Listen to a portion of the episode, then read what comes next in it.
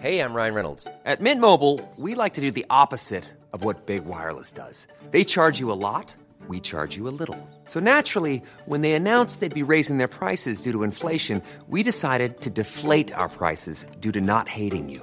That's right. We're cutting the price of Mint Unlimited from $30 a month to just $15 a month. Give it a try at mintmobile.com slash switch. $45 upfront for three months plus taxes and fees. Promo rate for new customers for limited time. Unlimited more than 40 gigabytes per month. Slows. Full terms at mintmobile.com.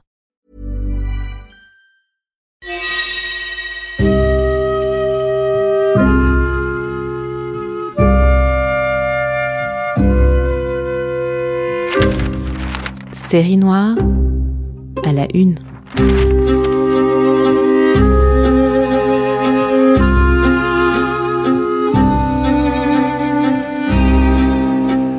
Un podcast de Retro News, le site de presse de la Bibliothèque nationale de France. Série noire. Bonjour, bienvenue dans Série Noire à la Une.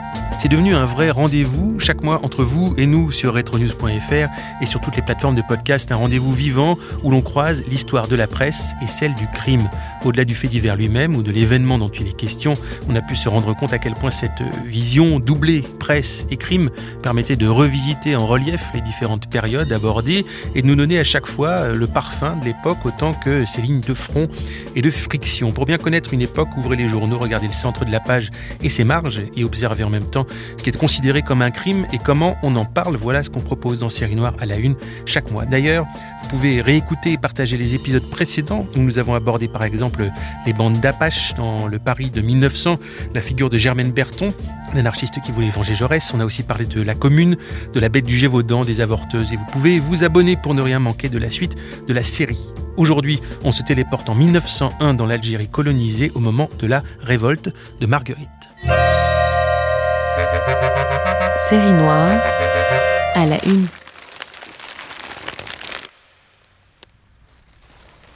Une révolte, ou plutôt un pillage en bande organisée, a eu lieu près de Miliana, département d'Alger, dans le douar d'Adélia. Ce sont des indigènes qui se sont révoltés. Ils appartiennent à la tribu des Beni Benasser et ont saccagé le village de Marguerite. Tout d'abord, la nouvelle assez grossie causa à Alger dans la soirée d'hier une vive émotion, bien naturelle. Un premier télégramme disait notamment Les indigènes ont assassiné sept personnes, dont le garde forestier. Le village est bloqué. Un administrateur adjoint est prisonnier et l'administrateur Marcel a essuyé deux coups de feu, dont un l'a légèrement atteint. Un témoin oculaire, qui s'est sauvé avec les siens, rapporte que l'attaque commença à midi. Une bande de 300 Arabes armés de fusils, de matraques et de couteaux assaillirent une ferme.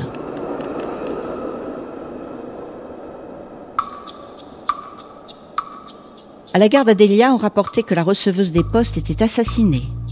Toutes les autorités de Blida se sont rendues sur les lieux. Hier matin, à 4 heures, un escadron de chasseurs d'Afrique partira par un train spécial.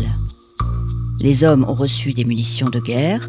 Monsieur de Laforcade, colonel du premier chasseur d'Afrique, est à Marguerite. Ce matin partiront avec l'escadron le capitaine de France et le lieutenant Brown. Les troupes de Miliana sont arrivées à Marguerite hier après-midi. Enfin, on recevait bientôt à Alger les renseignements suivants sur les événements de Marguerite.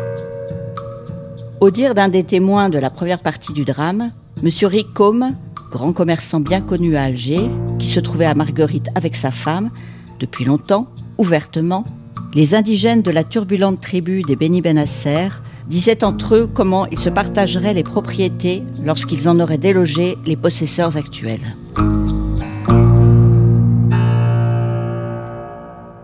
Extrait du journal Le Public, édité à Paris dans le numéro du 28 avril 1901.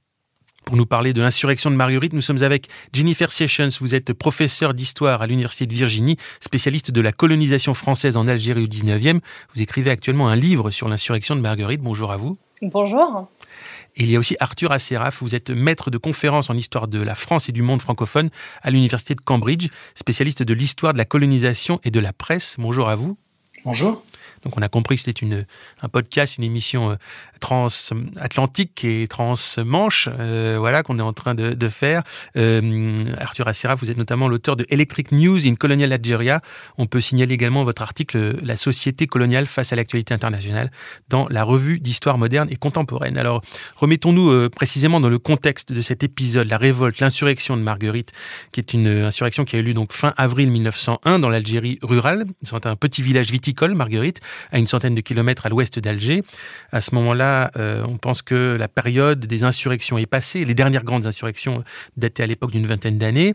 Or, voilà les faits. Le 26 avril 1901, une dizaine de paysans donc prennent en chasse un fonctionnaire responsable local, le caïd d'Adélia, qui avait dénoncé à ses supérieurs le projet de ces paysans d'organiser un pèlerinage en avançant que leur intention en réalité était de rejoindre Bouhamama, un mythique dirigeant insurrectionnel. Le groupe de paysans a grossi, a rejoint le village de Marguerite. Les paysans ont mis la main sur des montures, des victuailles, des munitions les hommes du village ont été faits prisonniers, certains euh, ont été forcés de euh, prononcer la profession de foi musulmane, cinq Européens ont été tués, un garde forestier, une receveuse des postes, euh, plusieurs autres sont blessés, l'insurrection en elle-même dure huit heures, et la réponse est immédiate, le soir même, une compagnie de tirailleurs est envoyée de, de Miliana, la ville voisine, 125 suspects que des colons désignent en place publique comme ayant participé à la prise du village sont emprisonnés à Blida, puis transférés quelques mois plus tard à la prison Barberousse à Alger, où ils restent 18 mois, et entre-temps, leurs biens, leurs troupeaux sont saisis vendus, laissant les familles dans une misère totale.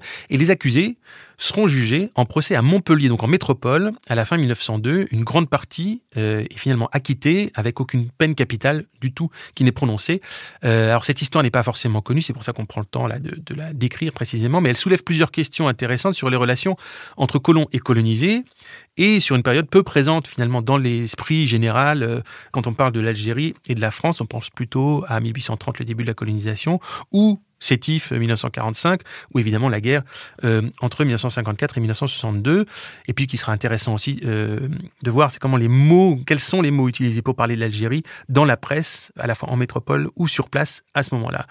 première question que je vais poser à Jennifer Sessions est-ce que, est-ce que ce serait une erreur de voir dans cette histoire-là, dans cette insurrection, de voir ça comme euh, les prémices, les annonces euh, des euh, révoltes à suivre, parfois plusieurs décennies plus tard, plutôt que comme justement la suite des insurrections des années 71-81, qui étaient les vraies grosses insurrections précédentes. Pour moi, oui ce serait une erreur de prendre cette révolte comme une, enfin, le début du 20e. Pour moi, c'est plutôt la, fin du 19e, de la période de, de, la conquête et de toute une série, de, en fait, de, de insurrections millénaires qui auront lieu d'entre 1840 à peu près et, et, la fin du siècle.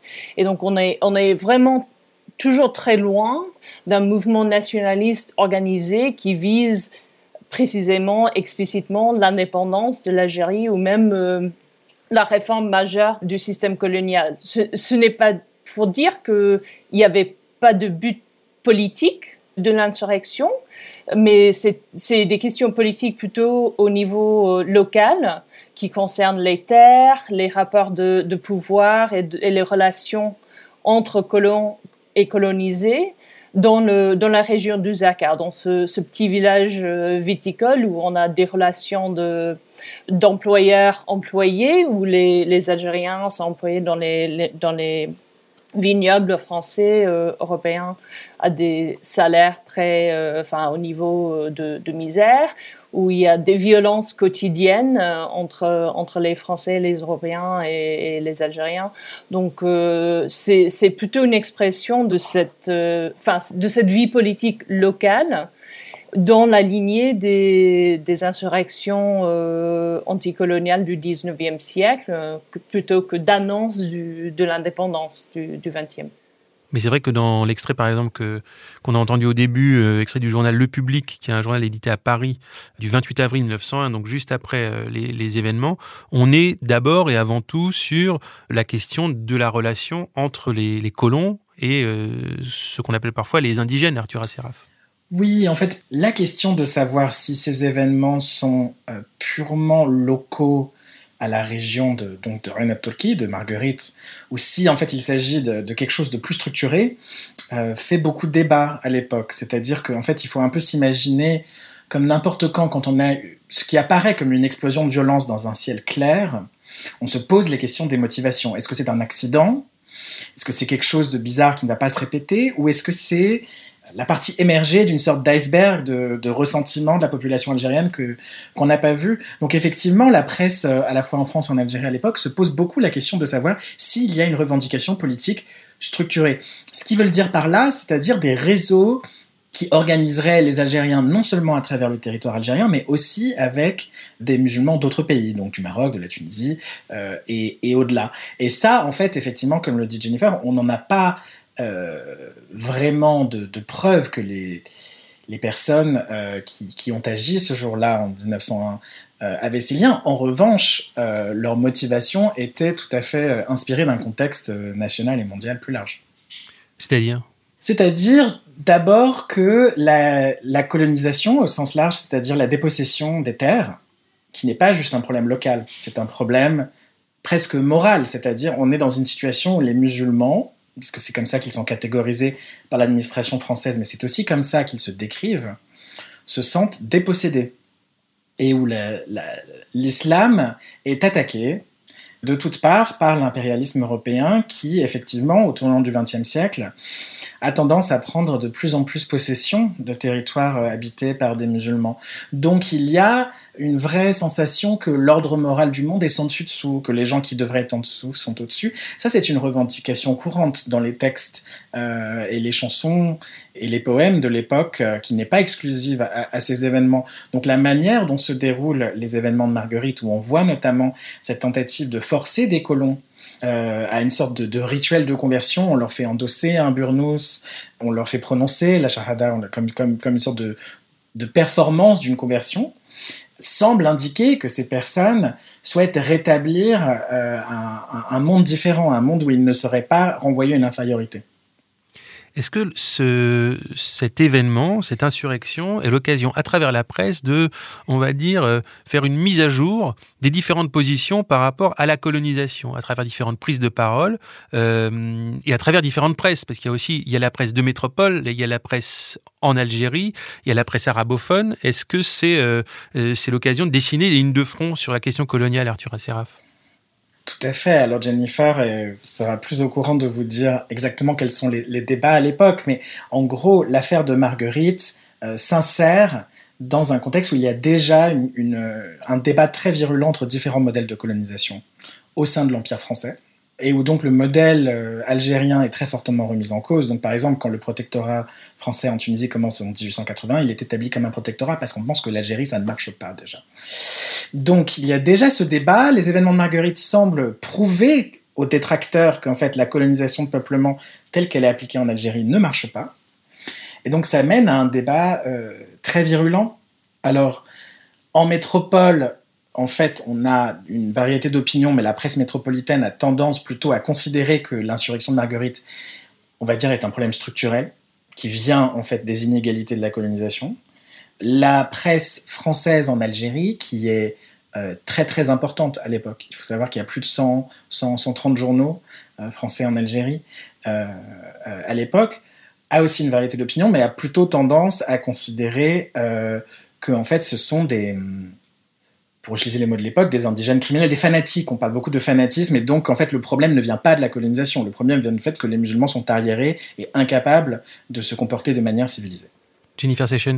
Oui, pour reprendre un peu le, fil, en plus, c'est que l'État français a fait faute en ne protégeant pas les colons assez de ces fanatisés. Donc euh, il y, a, aussi une question des, des relations non seulement colonisés et colons dans le, contexte algérien, mais aussi une question de rapport entre les Français d'Algérie et l'État métropolitain, la République française, qui a installé ses citoyens, qui a fait citoyens les Européens d'Algérie. Et puis, enfin, selon les colons, au moins, on voit beaucoup dans, le contexte d'une panique sécuritaire de la fin du 19e, une accusation contre la France d'avoir abandonné ces colons euh, à eux-mêmes en face de cette masse euh, de soi-disant fanatiques musulmans qui n'ont qu'une pensée, c'est de leur jeter à la mer. enfin de les jeter à la mer. Et donc, euh, enfin une phrase qui revient euh, à, à l'infini dans la dans la presse euh, euh, coloniale et aussi dans les, les adresses ou les, les, appels, les pétitions qui sont adressées par des dizaines et des dizaines et des dizaines de communes, d'associations, etc., des, Européens d'Algérie, qui demandent d'être armés, par exemple, d'avoir euh, la possibilité de porter des armes de guerre pour se protéger dans l'absence de l'État. Et donc, euh, c'est aussi une interprétation comme ça de, de, de la relation entre, entre l'Algérie, la société coloniale et la société métropolitaine. Et justement, un extrait de, du courrier de Tlemcen du 31 mai 1901.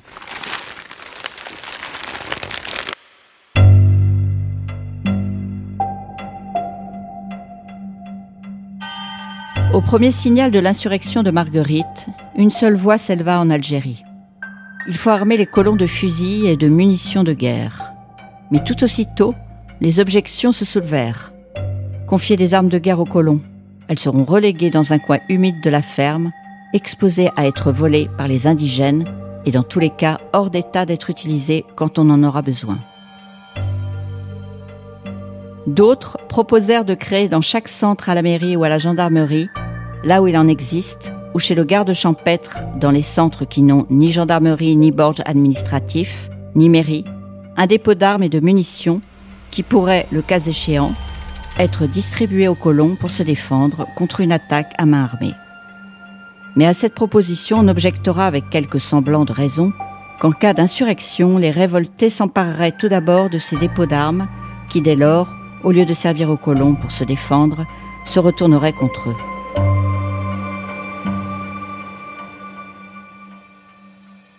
Donc c'est un extrait d'une presse locale, hein, le courrier de Tlemcen, et très clairement un appel à obtenir des armes, et avec tous les débats déjà que ça pose, euh, peut-être de manière simplement euh, pour, montrer qu'il y a du débat, mais en tout cas la, volonté était bien d'avoir des armes. En parallèle, euh, extrait d'un journal, lui, parisien, Le Matin, du 30 avril 1901, dans la voix d'un chroniqueur.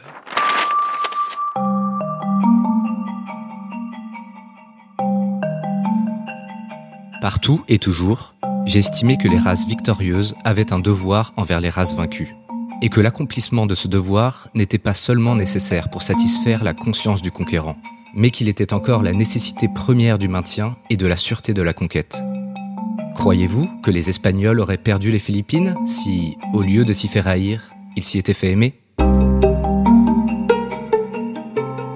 J'ai l'air d'un rêveur, mais j'ai la prétention d'être un politique pratique en concluant de la révolte accidentelle et sans importance d'aujourd'hui, à ce programme à appliquer en Algérie. Se faire aimer à force de justice.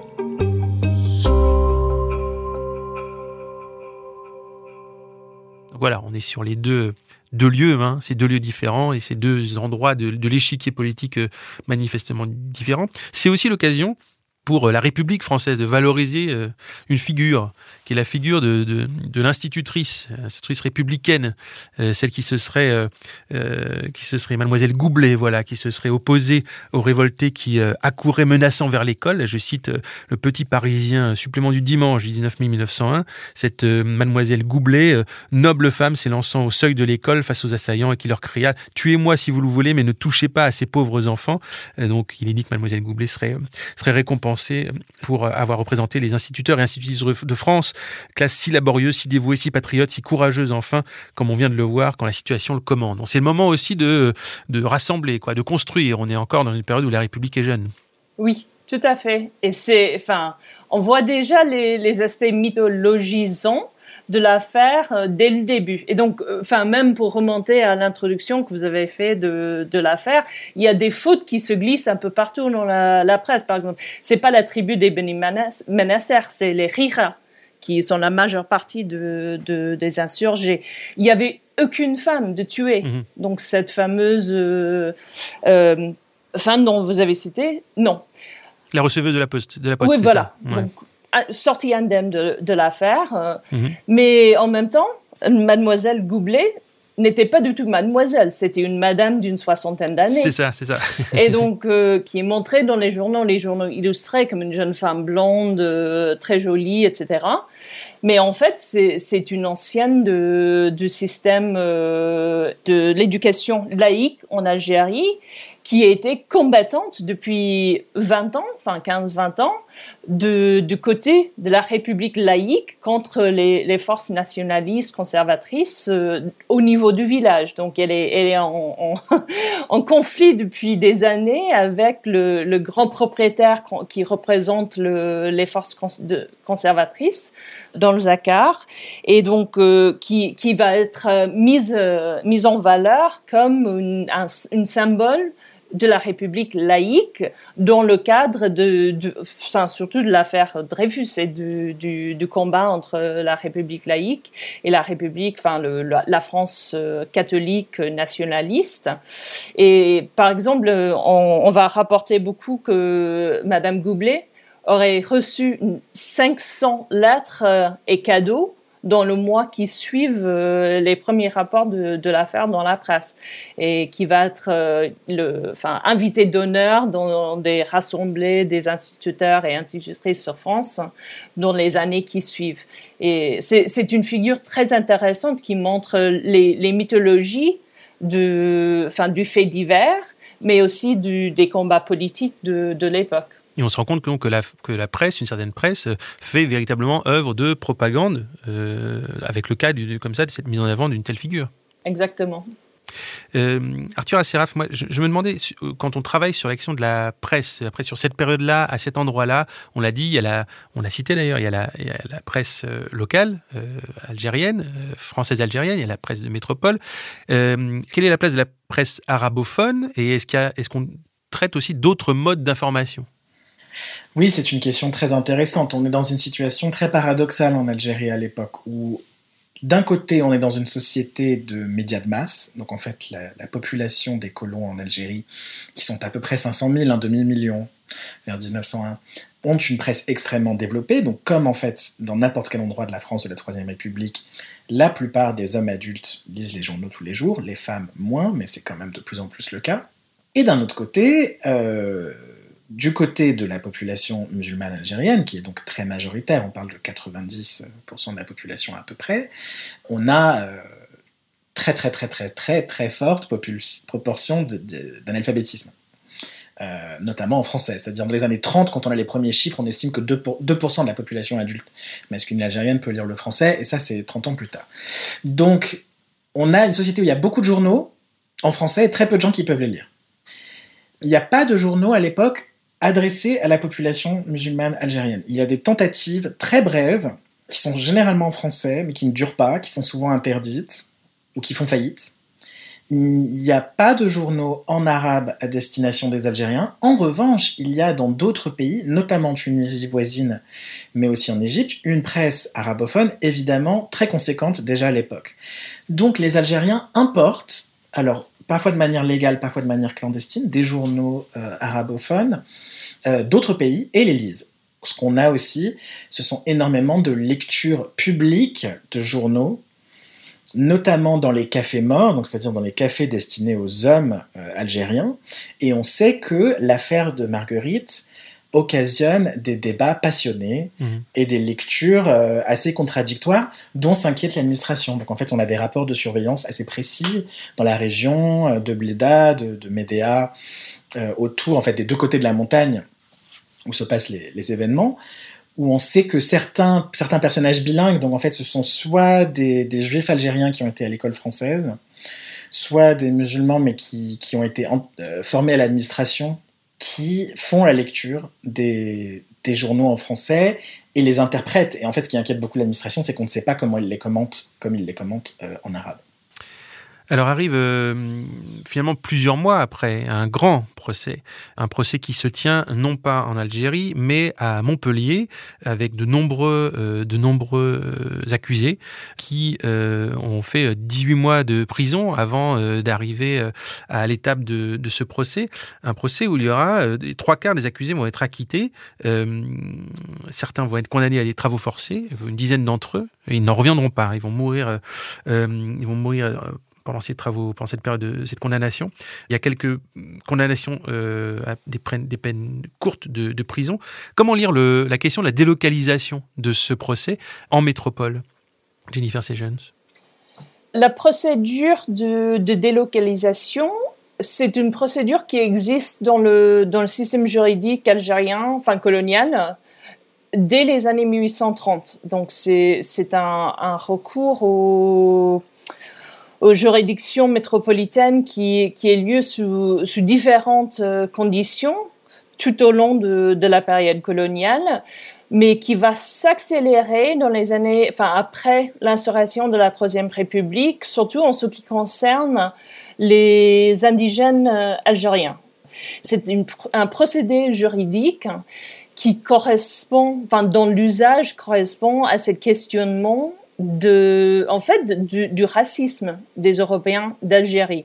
Il y a dans, le, dans les milieux juridiques et devant les, les, parlementaires de plus en plus de questions sur le jugement et le, enfin, la rationalité, l'impartialité des, des colons, enfin des jurés colons qui ont tendance à ne pas même écouter les, les preuves ou les arguments, mais juste de condamner les Algériens, d'acquitter des Européens pour pouvoir rentrer plus vite chez eux après euh, les, les, assises. Et donc, euh, c'est un fait, le, la tenue du, procès euh, à Montpellier fait partie d'une tendance juridique qui correspond vraiment à cette critique de plus en plus aiguë des Européens d'Algérie par les parlementaires et les, les, hommes, euh, enfin les juristes français, mais aussi algériens. Dans l'école d'Alger, euh, de, l'école de droit d'Alger, il y a des juristes aussi qui qui voient ce qui se passe devant les assises algériennes et, et se posent vraiment des questions. Est-ce que, enfin, le juré qui est censé être le jugement par ses pairs, est-ce qu'il y a des pères dans le, mmh. le, la situation coloniale? Non, mais ce qui est certain, c'est que certains euh, colons réclamaient tout simplement la fusillade et pas du tout la tenue de, la tenue de, de procès, que ce soit en, en Algérie euh, ou en métropole. Extrait du, de la dépêche du 23 janvier 1903, euh, une prise de parole du procureur général, justement, du procès.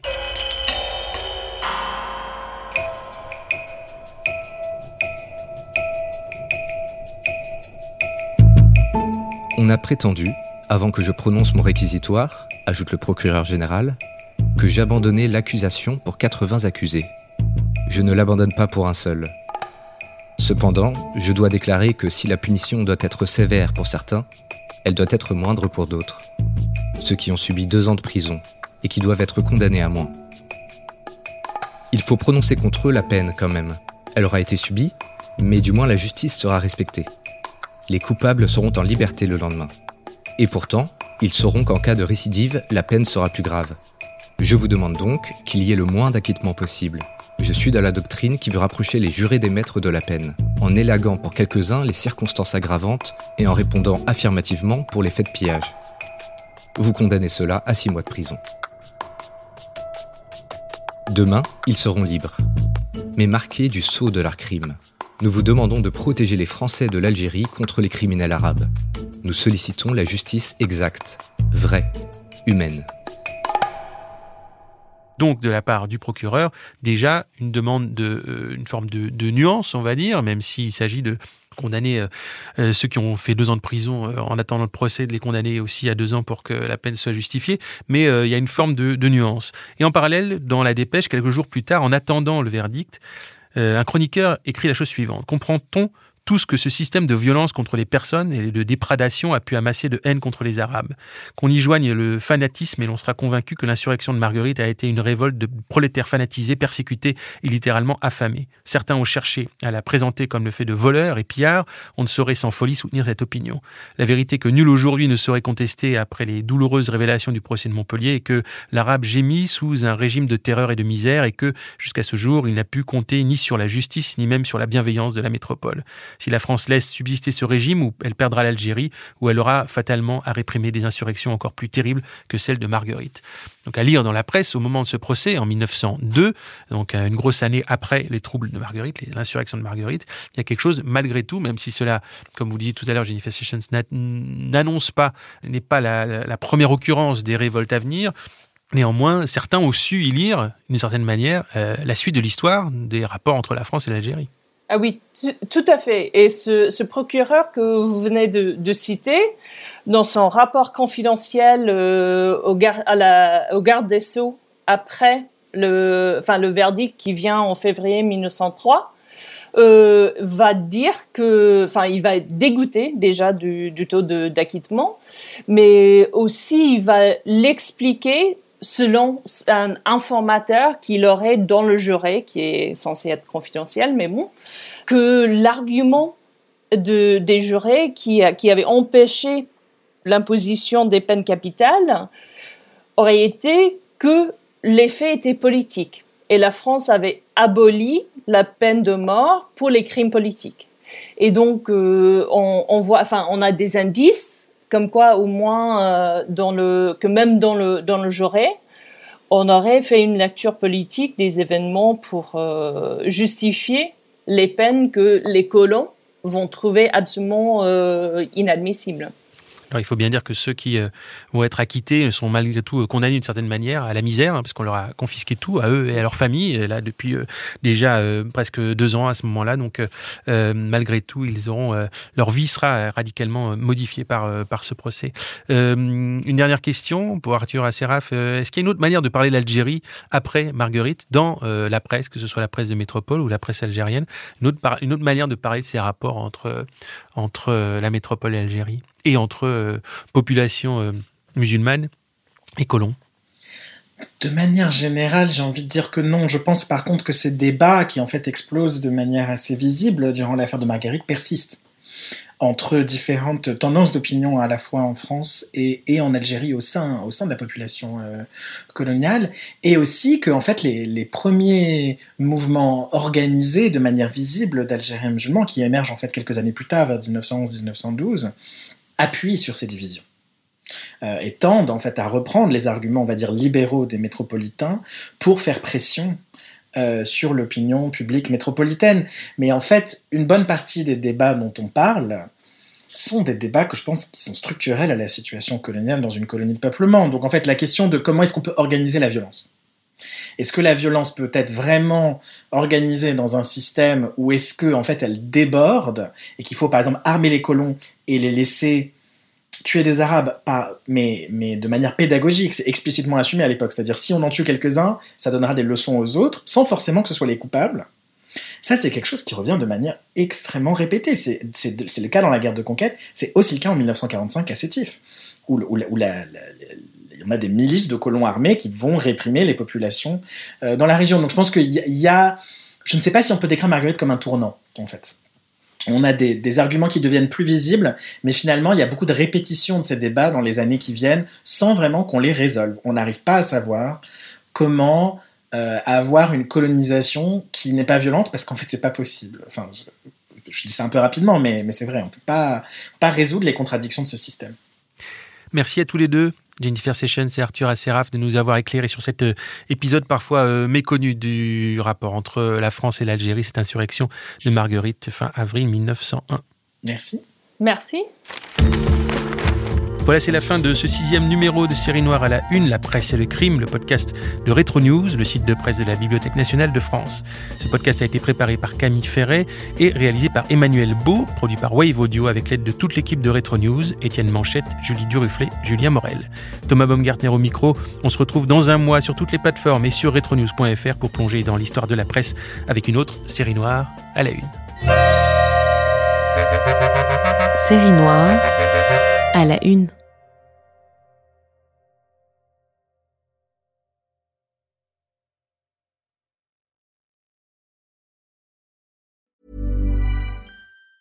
When your skin feels nourished and glows, you radiate confidence. Osea makes giving your skin a glow up easy with their clean, clinically proven Mega Moisture Duo. This seaweed powered duo features two of Osea's best sellers, Undaria Algae Body Oil and Undaria Collagen Body Lotion. Glow from the inside out. Get 10% off your first order with code GLOW at OseaMalibu.com. That's O S E A Malibu.com code GLOW.